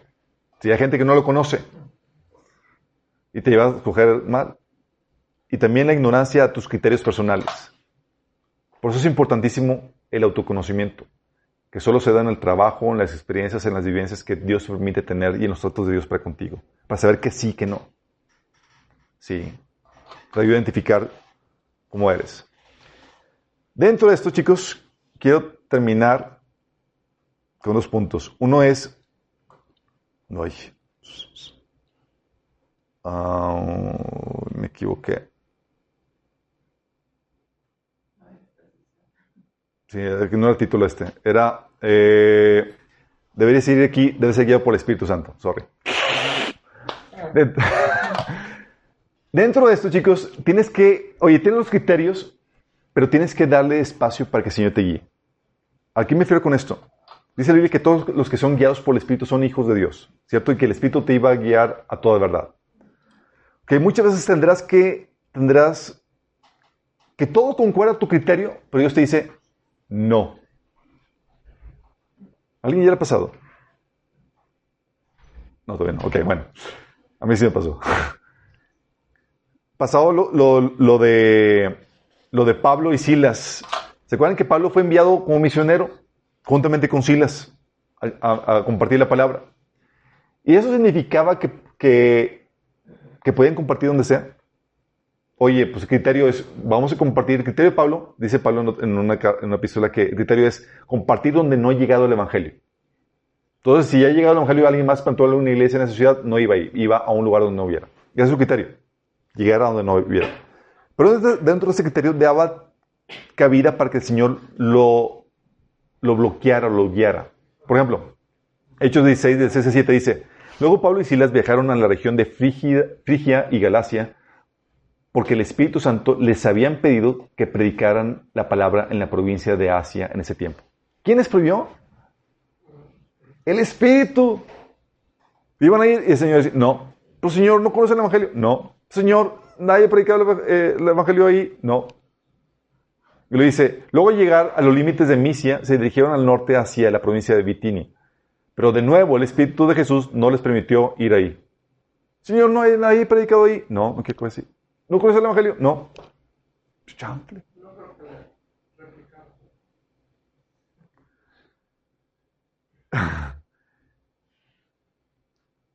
Recuerdo situaciones donde, según mi criterio, tenía una relación con una chica donde nos relacionábamos, nos llevábamos bien, y recuerdo mi criterio, teníamos todo. Así como que, es ahí- en plan de, amigos, ya había identificado que era, ideal para avanzar en una relación de noviazgo. Quería avanzar, y Señor me decía, no hagas nada. Yo, chao. Me pasó una vez, luego me pasó otra vez, donde yo, oye, me atrae la chica, cristiana y demás. Ah, recuerdo que hasta una vez llegamos a platicar y yo me decía, oye, oye, si nos llevamos bien y tal cosa, ¿por qué no? Dice, te digo la verdad, porque el Señor me dijo que no. Y no sé por qué. Qué loco. Y gracias a Dios, ahora sé por qué. Sí. Pero no pienses tampoco que porque Dios abra puertas o te den palabra profética es la persona con la que te vas a casar. Sí, recuerdo una situación, eh, la, la novia que tenía en Boston, Dios proveía, chicos, milagrosamente. Sí, eso es, oye, al año yo le voy a visitar, así por provisión milagrosa, unas 16 veces al año. Dices, Y llamadas por teléfono y más, Dios proveyendo todo. Y el hecho de que Dios hubiera, proveyera o hubiera las cosas milagrosamente, significaba que era de Dios con la persona que me iba a casar. ¿Por qué no? Porque muchos de Dios tiene otro propósito diferente al matrimonio en una relación que puedas tener. Y debes de considerarlo en cuenta. Si sabes, mi ideal yo quería que la primera novia con la que yo tuviera, me casarme con ella, pero Dios quería enseñarme varias cosas por medio de relaciones fallidas. Y si con propósito- el propósito de Dios. Por eso debes de mantenerte en santidad. Exactamente. Sí. Y si tienes varias opciones, ora, confía que el Señor te va a guiar en la toma de decisión correcta. Porque a veces donde dices, oye, pues hay varias opciones que podrían ser, pero no sé cuál puede ser. Y la forma de saberlo es ah, lanzándote en el noviazgo, pero ¿cuál? Y acá no se vale el debate. Y no se puede de varias. Oye, pues aquí tú vas a ser novia lunes, miércoles y jueves y tú... no se puede hacer eso, chicos. Pero en ese sentido, puedes orar y confiar que Dios te va a guiar a la decisión correcta. Si a mí me pasó, yo estaba con la opción de que, ok, hay varias opciones que pueden ser prospectos viables, pero ¿por cuál comenzar? No puedes salir como al mismo tiempo con todas en ese, en ese plan. No, y una lana, ¿verdad? Sí. Toma los criterios de sabiduría, obviamente, que Dios te da, y camina a la, a la opción que tú, digo, orando, obviamente, y camina a la dirección que tú creas que es correcta. El Señor te va a ir corrigiendo la opción. El Señor guió mis pasos, por ejemplo, con, con Damaris. Cerró la puerta con una y las abrió completamente para con ella. Y se dio la oportunidad de conocernos y, ahora sí, se afirmó que era ella. Pero era Dios guiando tus pasos y debes de confiar en esa guianza del Señor. Por último, chicos, ¿qué opinan? ¿Hay una mujer, un hombre predestinado para ti? ¿Sí o no? ¿No? ¿Sí? ¿No? ¿Sí? ¿Qué Dios tiene para ti? ¿Sí? O sea, tiene una persona, pero tal cual. Que sea un ser esa persona. y- Que sea un ser ya. No. No. Puede, puede ser una decisión meramente humana. ¿no? Es, es un proceso de decisión humana. Dios, Dios utiliza tu decisión y te guía. Pues es que Dios sabe quién, quién es para ti. No deberíamos ni discutir estas todo. cosas. O sea, O sea, él sabe porque es todo. Dios. Sí sabe. ¿sí o no, chicos? ¿Qué- Pero tú decides. Allá al fondo, ¿qué opinan? Yo creo que sí. Todo el Señor de la Pues- película. ¿Sí o no? Puedes orar por la persona que va a ser tu, tu pareja o por, los, o por tus hijos, por las personas que van a ser tus parejas. ¿Verdad, chicos? Que sí, Dios tiene planes para ti y con eso está incluido. No es como que yo, eh, Dios está como, no, hijito, no tengo definido qué onda con eso. Sí. O sea, Dios tiene planes para contigo y con eso, ¿con quién te vas a casar? Incluido, chicos. Y déjame, nada más que déjame aclararte esto. Dios tiene un ideal para ti, el cual puedes recibir si vives en su voluntad. Ah, esa es la parte truculenta, chicos. Sí. Es decir, Dios tiene un ideal. ¿Sabes qué? Yo tengo esto preparado para ti. Dice la Biblia que la mujer sabia, la mujer lista, es un regalo de Dios. Y si yo tengo un regalo para ti, digo, pero si tú eres necio. Sí. Entonces Dios tiene un ideal para ti, el cual puedes recibir si vives en su voluntad. ¿Pero qué crees? Pero Él hizo arreglos en base a las decisiones que Él sabe que tú vas a tomar. Aún de las. Ah, ¿Vamos entendiendo?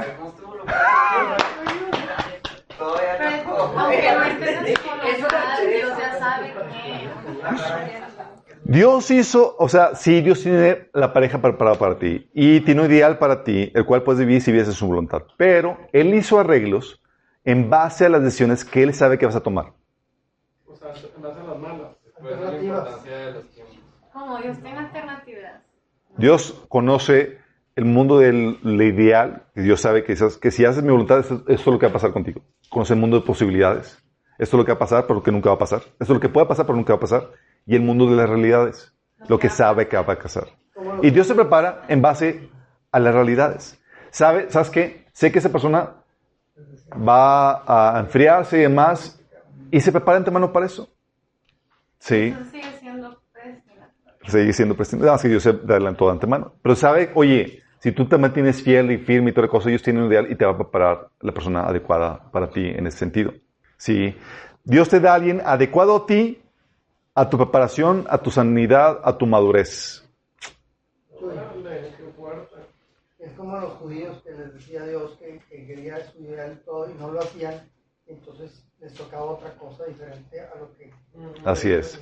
Sí, eso lo vimos en, en Mente Renovada. ¿Se acuerdan cuando vimos la predestinación que Dios decía, Dios manifestaba su ideal y luego iba con Moisés y decía, ven para acá Moisés, te voy a platicar. No van a hacer nada de eso. Van a traicionarme, van a hacer esto, van a hacer lo otro. Y entonces, Señor, ¿qué pasó? Porque Dios manifiesta su ideal, te manifiesta el mundo de posibilidades, lo que puede ser, pero que nunca va a suceder, y te manifiesta el mundo de las realidades. Y Dios se prepara en base a las realidades. ¿Qué va a hacer? Te va a dar alguien de acuerdo a ti, a tu preparación, a tu sanidad, a tu madurez. Um, O sea, cada quien tiene lo que merece. Sí, a veces gente dice, te- se da de topes porque, en la pared porque rechazaron a su super prospecto y terminaron con alguien peor, pero alguien peor que concordaba con, Con lo que era. con lo que eran realmente. Sí, nos sanaron, nos lidiaron, fueron necios en sus tomas de decisiones. Tómalo. Sí. Por eso lo que debes hacer es prepararte para tu pareja. Empieza orando por ella, si que eso no le conoces. Guárdate para él o por ella. Guárdate que la, la pureza sexual o la fidelidad se, se debe sexualmente aún antes de que la conozcas. Tú ya te debes, ya debes una fidelidad a la persona con la que te vas a casar. Qué fuerte, ¿no? Oye, te puedes empezar a embellecer, especialmente desde eh, internamente. ¿Cómo estás con los frutos del Espíritu? Sí. Ser una mujer hacendosa, tú cómo estás con tus hábitos de trabajo y demás. Sirve a Dios, conócete en el proceso, especialmente a los hombres, emprende cosas para que sepas qué puedes ofrecer.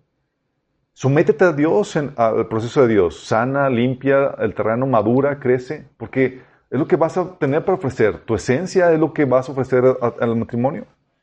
Y también termina relaciones que sabes que no son para ti. O si sabes que la persona no es para ti y demás, termina esos ciclos. No estés jugando con cosas que ya sabes que no son. No, es para el tiempo y es bloquear la siguiente fase que Dios tiene preparado para ti. Recuerdo una vez de, de- de- de amigos, eh, eh, con- antes de ser eh, novios, eh, Dan, en un café me dijo, porque estaba así como que medio teniendo una relación con, con una ex y, y sabía que ya nada que ver, pero la situación ya no, no era para que se diera nada al respecto. Y me dice, si no terminas eso, palabras muy sabias, dice, Dios tiene, va a tener retenido lo que tiene preparado para ti. Sí. No sabía lo que estaba diciendo.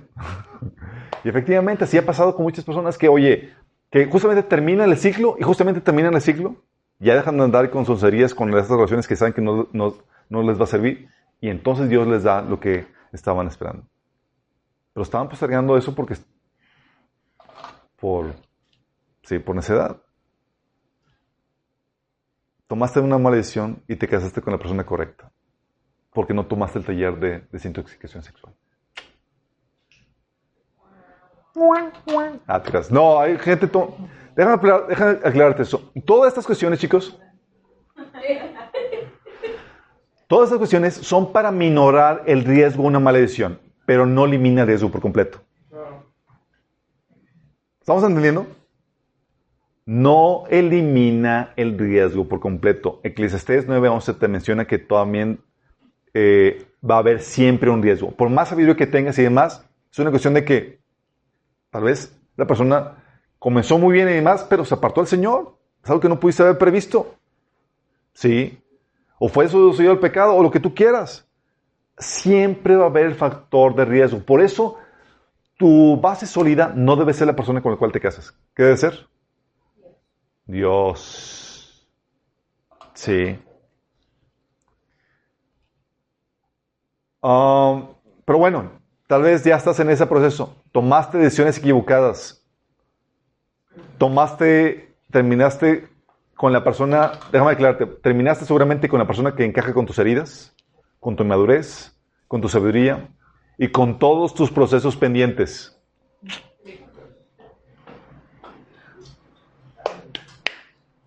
Oye, tal vez no sea la ideal, pero para ti, pero para Dios es perfecta para forjar lo que Dios tiene preparado para forjarte.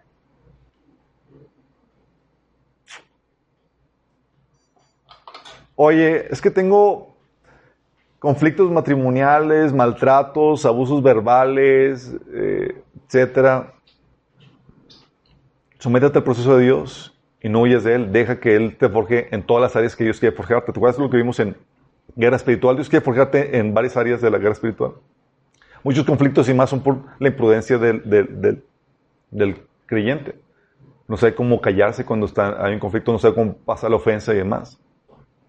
Y acuérdate lo que hemos visto. Dios quiere enseñarte a amar verdaderamente. Y para enseñarte a amar verdaderamente, la persona tiene que ser odiosa. eh, estos son los que ya están casados. No es como que ah, voy, a casar, voy a buscar una, chica guapísima, pero odiosa para, enseñar, para aprender a amar bien. No, no. Digo, no, tampoco es que hagas eso. Acuérdate, Dios te hacer los criterios. Exactamente. Oye, soledad en la relación de matrimonio. Súplela con Dios y con la familia de Dios.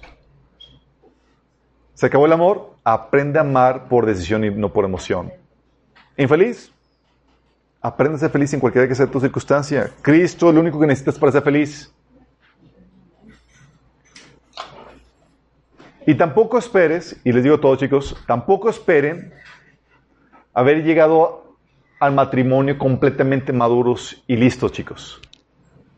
No hay tal cosa el matrimonio, eh, dentro del matrimonio, van a forjar muchas cosas.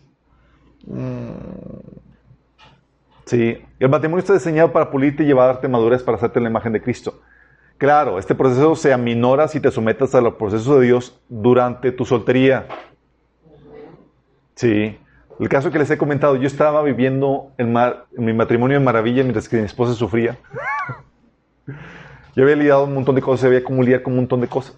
Para mí era como, ah, sencillo, era como, comparado con la familia, con la, en la familia de, mis padres, en la casa de mis padres, todo era ya color de rosa. Pero comparado con la familia de, de, los papás de mi esposa, el matrimonio era terrible, sí.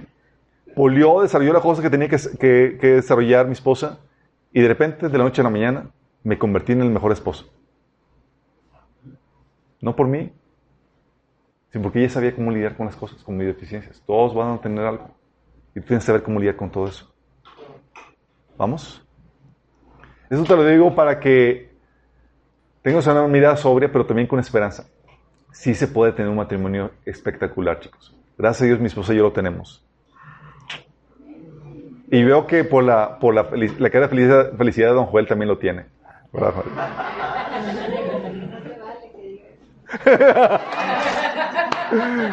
Hermana Cruz, no, no, le pellizque, don hermana. No, le, no le dijo.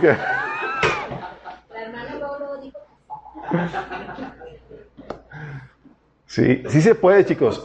Pero lo emocionante del asunto de noviazgo es que es una relación en la que tú entras por elección propia y que tú escoges con quién casarte. Que Dios te dé sabiduría para escoger al mejor, a la persona que Dios diseñó para ti. Si Dios tiene preparado a alguien para ti, va, va a utilizar tu elección en base a la sabiduría que tú consideras tomar de parte de Dios. Si rechazas sabiduría, si rechazas la experiencia, vas a sufrir en carne propia el resultado de tus malas decisiones. ¿Tenemos una oración? Amado Padre, damos gracias, Señor, porque tú nos enseñas sabiduría, Señor. ¿Cómo escoger correctamente la pareja, Señor? Para nuestras vidas, Señor. Padre, que los solteros que, Señor, que tengan esta sabiduría, este conocimiento, Señor, y esta guianza de tu espíritu para escoger a la persona que tú has preparado para ellos, Señor, su ideal, Padre. Que ahorita en su soltería, Señor, se sometan a todos los procesos que tú has ordenado para que puedan escoger lo mejor y que puedan disfrutar de un matrimonio que sea una bendición, no una carga, Señor. que puedan sanar sus heridas ahorita solteros, Señor. Que puedan renovar su mente, que puedan lidiar co- correctamente con las ofensas y que sepan cómo resolver los conflictos ahorita de solteros, Señor. Para que puedan llegar a su- al matrimonio, Señor, completamente adiestrados para, no para madurar, no tanto para, para, para madurar, sino para disfrutar, Señor, la bendición que tú has preparado, Señor, para ellos. Ayúdalos, Señor, que puedan mantenerse santos y puros en la cuestión sexual, Padre, y que puedan tener una relación de noviazgo que no blasfeme tu nombre, Señor, sino que sea de buen testimonio para, para tu gloria, Señor, te lo pedimos. Amén.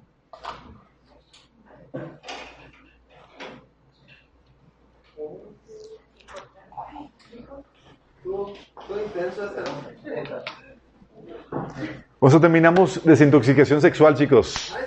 Ya.